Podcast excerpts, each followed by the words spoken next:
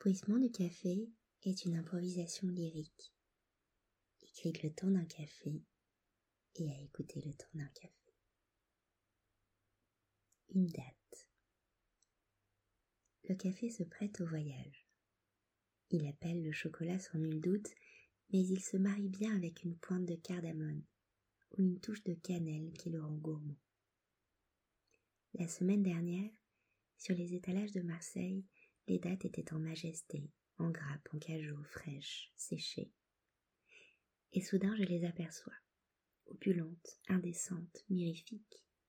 C'est l'Orient qui m'éclabousse de faste, et toutes les illustrations des livres de mon enfance qui rejaillissent.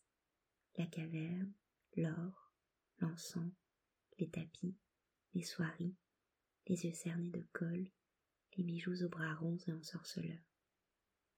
Je vous invite ces jours-ci chercher quelques dates, les plus fraîches et les plus indécentes qui soient, pour les déguster le temps d'un café ou d'un bureau. Bonne journée.